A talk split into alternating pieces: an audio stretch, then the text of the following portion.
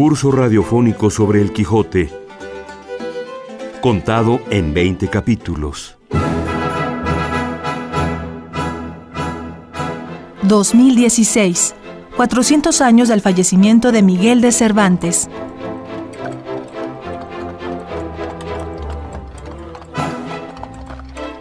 Capítulo 8 que trata sobre el curioso impertinente.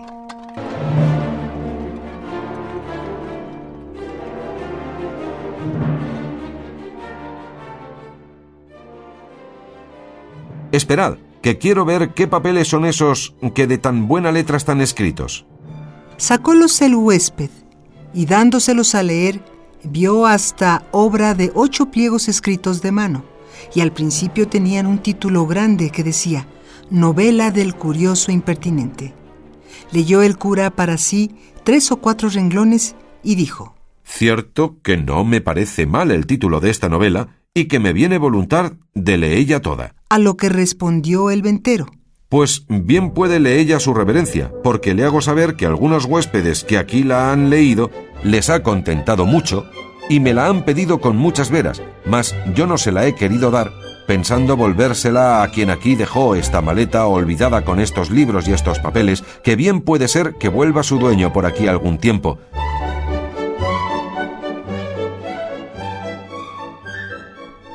Amigos, buenas tardes, qué bueno que nos acompañan en una entrega más de nuestro curso. Esta vez hablaremos de la novela que tanto llamó la atención de los personajes de El Quijote y que se extiende a lo largo de tres capítulos de la obra. Antes de continuar es pertinente retomar la aclaración que hace Francisco Rico en la edición que ya hemos recomendado y decir que el término novela se refiere a lo que hoy se conoce como relato o cuento. Así esta historia es leída de principio a fin en la venta de Juan Palomeque, el zurdo, por el cura Pero Pérez y presentada en su totalidad dentro de Relato Principal. El curioso impertinente debe su nombre a la concepción que se tenía en el siglo XVII de la palabra curioso, en ese tiempo entendida como diligente. Sin embargo, para darle una connotación negativa, Cervantes añadió el impertinente con el fin de resaltar su calidad viciosa e infundada.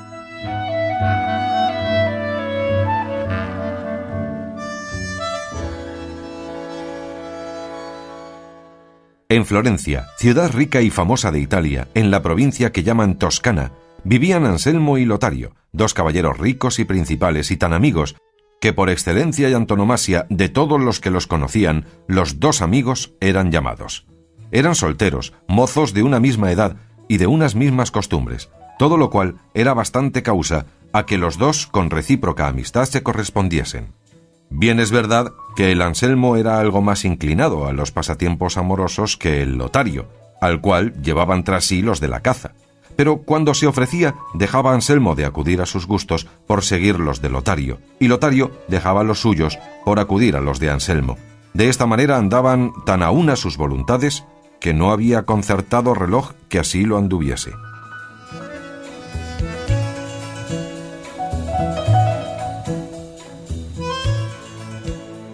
El curioso impertinente cuenta la historia de dos inseparables amigos, Lotario y Anselmo. Este último traicionado por su propia curiosidad al pedirle a Lotario que cortejase a su esposa en un intento por poner a prueba su fidelidad. Y con esa confianza te hago saber, amigo Lotario, que el deseo que me fatiga es pensar si Camila, mi esposa, es tan buena y tan perfecta como yo pienso y no puedo enterarme en esta verdad si no es probándola de manera que la prueba manifieste los quilates de su bondad, como el fuego muestra los del oro. Porque yo tengo para mí, oh amigo, que no es una mujer más buena de cuanto es o no es solicitada, y que aquella sola es fuerte que no se dobla a las promesas, a las dádivas, a las lágrimas y a las continuas importunidades de los solícitos amantes. De modo que por estas razones y por otras muchas que te pudiera decir para acreditar y fortalecer la opinión que tengo, deseo que Camila, mi esposa, pase por estas dificultades y se acrisole y aquilate en el fuego de verse requerida y solicitada, y de quien tenga valor para poner en ella sus deseos. Y si ella sale, como creo que saldrá, con la palma de esta batalla, tendré yo por sin igual mi ventura. Y por supuesto que ninguna cosa de cuantas me dijeres en contra de mi deseo ha de ser de algún provecho para dejar de ponerle por la obra, quiero, oh amigo Lotario, que te dispongas a ser el instrumento que labre aquesta obra de mi gusto. Así que si quieres que yo tenga vida que pueda decir que lo es, desde luego has de entrar en esta amorosa batalla, no tibia ni perezosamente, sino con el ahínco y diligencia que mi deseo pide, y con la confianza que nuestra amistad me asegura.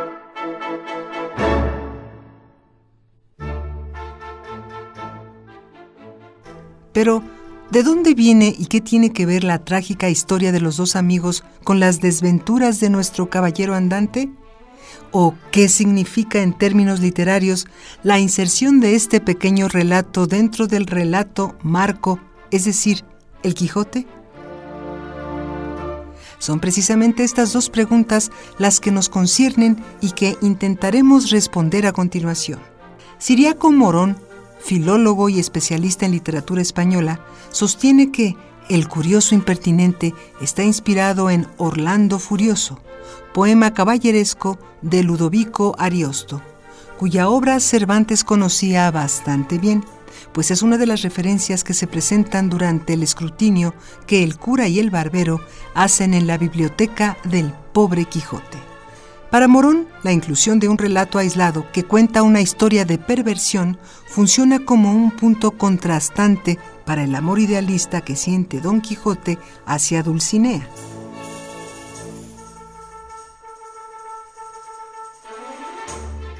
En efecto, la hermosura y la bondad de Camila, juntamente con la ocasión que el ignorante marido le había puesto en las manos, dieron con la lealtad de Lotario en tierra, y sin mirar a otra cosa que aquella a que su gusto le inclinaba, al cabo de tres días de la ausencia de Anselmo, en los cuales estuvo en continua batalla por resistir a sus deseos, comenzó a requebrar a Camila con tanta turbación y con tan amorosas razones, que Camila quedó suspensa y no hizo otra cosa que levantarse de donde estaba y entrarse en su aposento sin respondelle palabra alguna. Mas no por esta se desmayó en Lotario la esperanza, que siempre nace juntamente con el amor.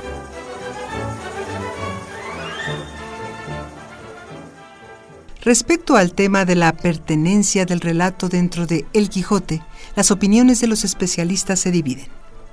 Miguel de Unamuno, por ejemplo, considera que los capítulos en los que se narra la tragedia de Lotario y Anselmo presentan una novela por entero impertinente a la acción de la historia. Junto a él, quienes desaprueban la inserción de este relato argumentan motivos de armonía, preceptiva literaria o simplemente por ocasionar la pérdida de interés en torno al protagonista. Por supuesto, también hay quienes defienden la pertinencia de la historia. Para el filólogo cervantista Américo Castro, existe tal relación del relato con la historia central que incluso rebasa su propio ámbito e influye moral y psicológicamente en los personajes en torno a él. Escuchemos ahora a nuestra guía, la doctora Margit Frank, y su comentario sobre el tema. Cervantes ha empezado ya a intercalar historias ajenas, es decir, historias no relacionadas con Don Quijote y Sancho.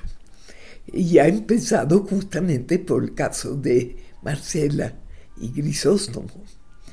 Eh, y luego va a seguir muy, muy pronto con la historia de Dorotea.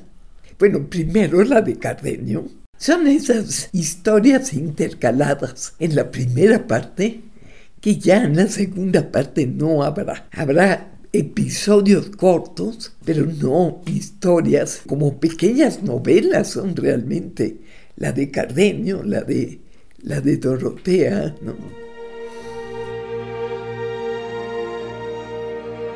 Pese a las críticas que se le puedan hacer a este relato incrustado, no hay duda de que es una muestra más de la capacidad sugestiva de Miguel de Cervantes con el fin de mantener la ilusión de realidad que se ha creado desde el principio y que dota a los personajes de un carácter autónomo. Así, como lectores de El Quijote y al mismo tiempo de El Curioso Impertinente, compartimos la experiencia de afrontarnos a la misma narración que los personajes cuyas andanzas hemos presenciado desde muchas páginas atrás. Podemos incluso coincidir con el juicio del cura al terminar la novela. Bien, dijo el cura, me parece esta novela. Pero no me puedo persuadir que esto sea verdad, y si es fingido, fingió mal el autor, porque no se puede imaginar que haya marido tan necio que quiera hacer tan costosa experiencia como Anselmo. Si este caso se pusiera entre un galán y una dama, pudiérase llevar, pero entre marido y mujer, algo tiene de imposible, y en lo que toca al modo de contarle, no me descontenta.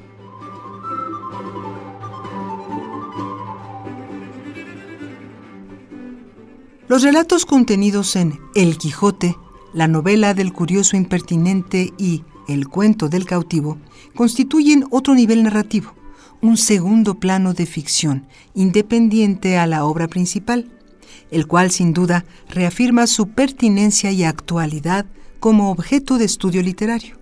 Antes de despedirnos es conveniente presentar una cita de Jorge Luis Borges al respecto.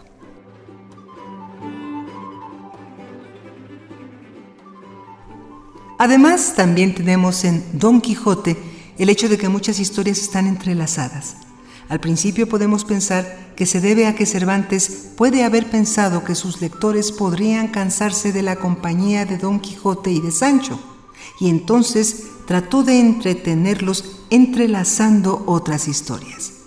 Pero yo creo que lo hizo por otra razón, y esa otra razón sería que esas historias, la novela del curioso impertinente, el cuento del cautivo y demás son otras historias. Y por eso está esa relación de sueños y realidad que es la esencia del libro.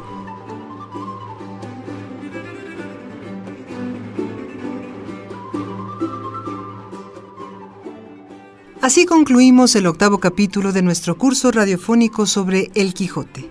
Como siempre, agradecemos a la doctora Margit Frank por sus oportunos comentarios y a ustedes, por supuesto, por sintonizarnos.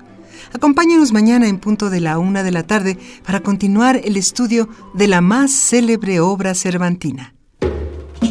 Hasta entonces.